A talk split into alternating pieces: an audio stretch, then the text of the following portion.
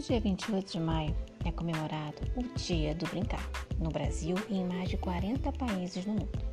Essa data é importante para reforçar que brincar é um direito de todas as crianças e que atividades lúdicas beneficiam seu desenvolvimento em aspectos como a criatividade, a educação, o bem-estar e a convivência comunitária.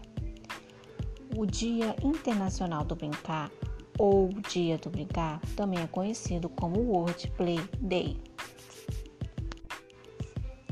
Esse ano, devido à pandemia, a Semana Mundial do Brincar será comemorada de forma diferente.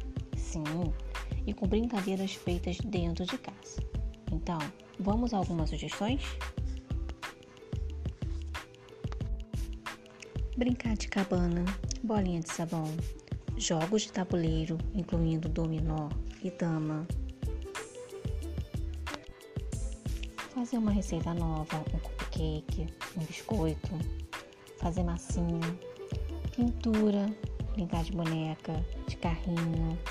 Ah, chame mamãe ou papai e brinque de algo que eles adoram ou adoravam brincar na infância. O que você acha?